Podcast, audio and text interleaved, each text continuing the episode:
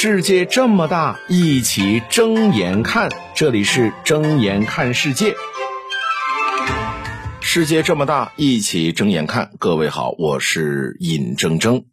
这期音频呢，我们来回答一下哈一些听众的问题哈。有一些听众呢，呃，会给我发私信啊，问的一些很有趣的问题啊。比如说，有位听众呢，他就问我说：“我如何理解这句话？”这句话是怎么说的呢？说无论多聪明的人，在信息差面前都是无力的啊。问我怎么去理解这句话，他就举例子，比如说在商业上的这些东西哈，那就是信息战嘛。那你再聪明多好，你不理解这些个的信息，你怎么去行动呢？在职场上，说咱们并不是比咱们的领导笨，只不过呢是知情权不一样。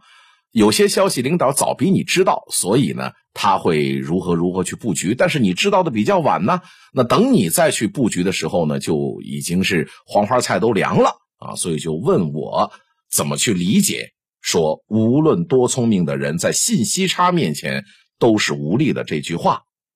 呃，这句话呢，我有三个层次的理解哈。一种呢是学术。层面的理解，一种呢就是大家都爱听的鸡汤层面的理解，第三种呢就是哲学思辨层面的理解。那咱们先说第一层面的理解，就是学术层面的理解。各位知不知道，咱们现在有一门科目，有一门课，有一门专业，就叫做情报分析学吗？那里边提到对信息的处理方法，有归纳法、演绎法和树因法。这个数呢，就是追溯的数哈，追溯原因。归纳法是什么呢？一说就知道了，把现在已经有的信息材料抽象出接近本质的信息。演绎法，上帝视角，站在更高的角度提出假设，并且呢，用现有的信息来推测这个假设是否合理。树因法，追溯原因。这个方法就是已经出现的结果，那么根据已经发生的各种事情、现场观测到的现象来还原过去的信息以及可能发生过的事情。那为了便于大家伙理解呢，我再区别一次演绎法和树因法。演绎法是基于假说，树因法呢是通过对结果的观测和分析来还原事实。你好比说福尔摩斯这个大侦探。他就是典型的树因法大师，追溯原因。他熟悉各种各样的犯罪手法，也知道材料的细节，也了解人物的心理，并且还有强大的感知力和观察力，所以他就能够通过犯罪现场来还原出事件的原型。那认知是决定了你们看到的世界就已经是不一样的，得知真相所需要的信息也是不一样的。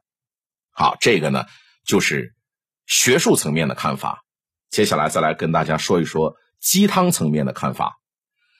我们曾经刷什么朋友圈啊，或者是刷什么知乎、微博的哈，经常会看到那些哈，刷到那些看上去很有道理的什么啊人生忠告啊啊，比如说关于什么社会的十条真相啊，你不读后悔一辈子，或者说什么二十句话让你少走二十年弯路，什么最后一条最关键等等了。这些个儿的人生忠告呢，其实通常都可以提炼一下啊，比如说什么社会十条真相呢，浓缩就一句话，就是做人要狠一点，不要太善良。但是真正善良的人，他是不忍心心狠的；真正狠的人呢，用不着听这些忠告。所以这样的忠告呢，其实就是让善良的人觉得自己很蠢，让狠的人呢觉得自我感觉良好啊，因为。这个世界，这个社会狠人挺多，所以很多人哎点个赞。其实这不算是一个好的忠告。怎样才算是一个好的忠告呢？哎，比如说这位听友提出的问题，就是无论多聪明的人，在信息差面前都是无力的。啊，这算是一个好的忠告。咱举个例子，我在念中学那会儿呢，我我看到路边乞丐，我多少都会给点钱。那后来呢？我不知道在哪，我忘了。读了篇报道，说路边的乞丐啊，很多都是专业的骗子。于是乎，我也再看到这些乞丐呢，我就再也不给他们钱了。是原先我很笨，后来我突然变聪明了吗？并没有啊。我只是多知道了这么一个信息啊，通过媒体的报道，哦，很多的是专业乞丐，是骗子啊，知道这么一个信息了。那引申开来，我会对所有陌生的可怜人都会增加这样一个怀疑点。这也不是说因为我变聪明了，而是这条信息带给我的。所以你用不着告诉我。要怎么生活，怎么去面对世界？你就告诉我说，这个世界上是存在着哪些人，还存在着哪些你想不到的事儿就行了。剩下的，你该怎么去面对这些人，该怎么去面对这些事儿，你自己判断就行了。那前不久之前，不是有一个什么小镇做题家被广泛的嘲讽吗？那是不是这些小镇做题家特别的笨呢？当然不是。我身边有很多的曾经的小镇做题家，职场现在也走了十几年，看过很多跟我一样的路，起点也差不多。那这些人后来是怎么超过我的呢？是不是他们很聪明呢？不是，是因为他们掌握了更多的信息，而不掌握信息的呢，只是听取外界的只言片语。啊，什么对领导在职场上对领导要拍马屁，工作要努力上进之类的，但具体怎么做你不知道，因为为什么你不了解里边的规则？没有人带着你走，没有人告诉你谁跟谁是什么关系，谁跟谁不对付，核心的脉络是怎么样的？谁可以得罪谁呢？一点都不能得罪。什么时候该强硬，什么时候该放下身段，等等等等。而关键是什么呢？你也没有意识去研究这些。啊，而是靠着自己呢，不断的摸着石头过河。等你回过神来，其实呢，已经是错过了很多的机会。好，这个是鸡汤层面的理解。接下来呢，就是哲学层面的理解。首先，我认为提出这个问题的这位听友哈，无论多聪明的人，在信息差面前都是无力的。提出这个问题、提出这句话的这个听友呢？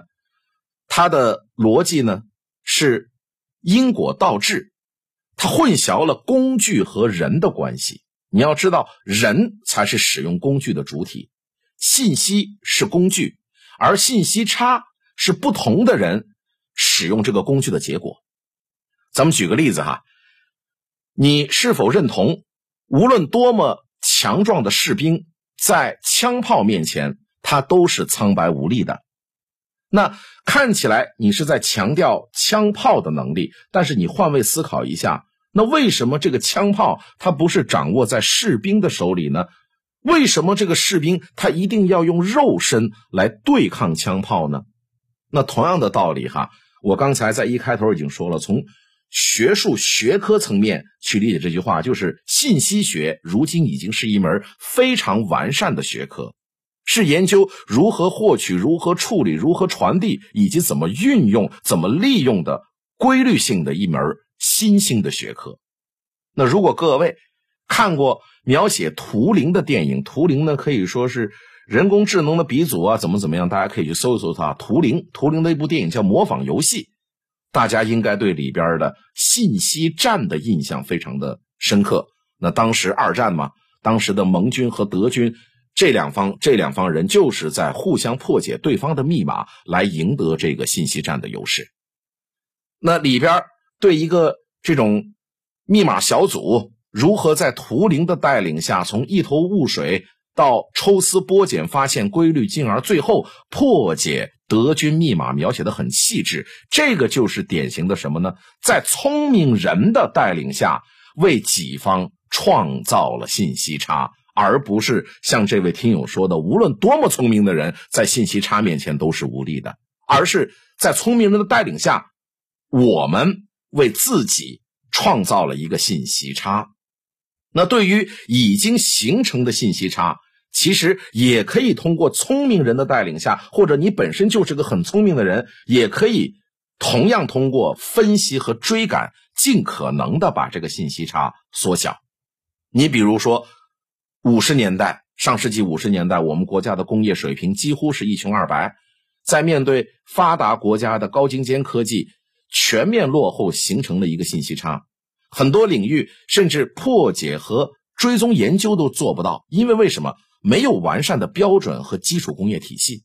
但是，就是在这样的局面之下，我们依然依靠很多科研前辈的带领，攻克了一个又一个的技术难关，实现了从核能到钢铁到化工、制造业、医疗乃至航天的全面追赶和超越。那现在我们才能够自信的在很多领域去引领世界科技的进步，甚至我们还对其他国家形成了优势在我们的信息差。这也是。刚才我说的那句话，在聪明人的努力带领下，我们打破了信息差，又形成了新的反向信息差。所以，所谓的信息差，它不是固定的，它只是一个状态和结果，在人的作用下，它是会发生变化的。而像这位听友提出的这种论点呢，实际上是把阶段性的结果作为条件，就有那么点宿命论的意思。那一定要记住哈，工具永远是为人服务的。面对的现实，这是上个阶段的结果，我们当然没办法改变，也不用怨天尤人。那么接下来你就得思考如何利用好工具，在自己这一方帮助自己这一方在下一轮当中构建新的优势，这才是聪明人思考问题的方式啊。有一张好陌生的脸，到今天才看见，有点心酸，在我们之间，如此短暂的情缘。看着天空，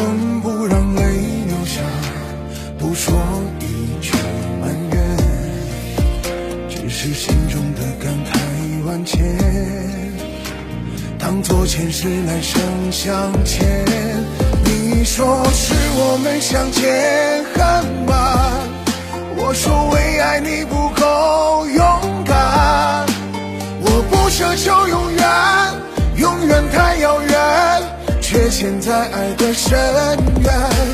你说是我们相见恨晚，我说为爱你不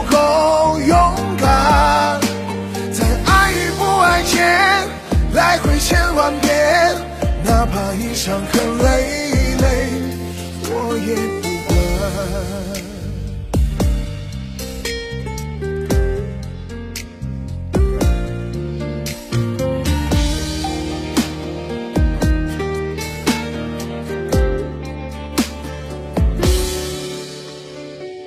看着天空，不让泪流下，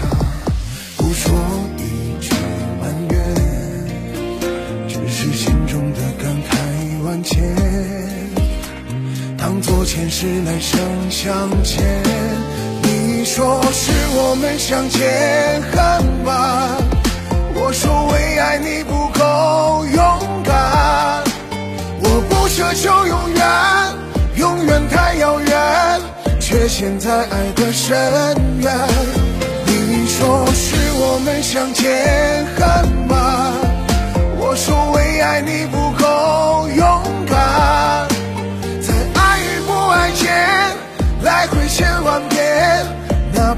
伤痕累累，我也不管。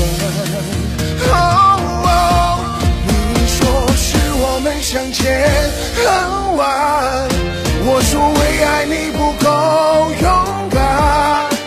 我不奢求永远，永远太遥远，却陷在爱的深渊。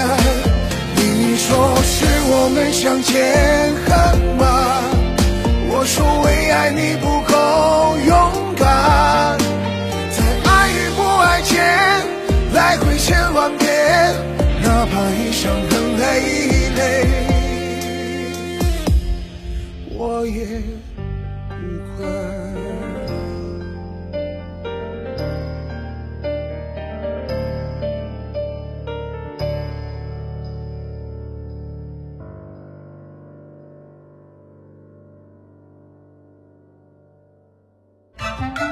睁眼看世界，世界这么大，一起睁眼看。感谢收听。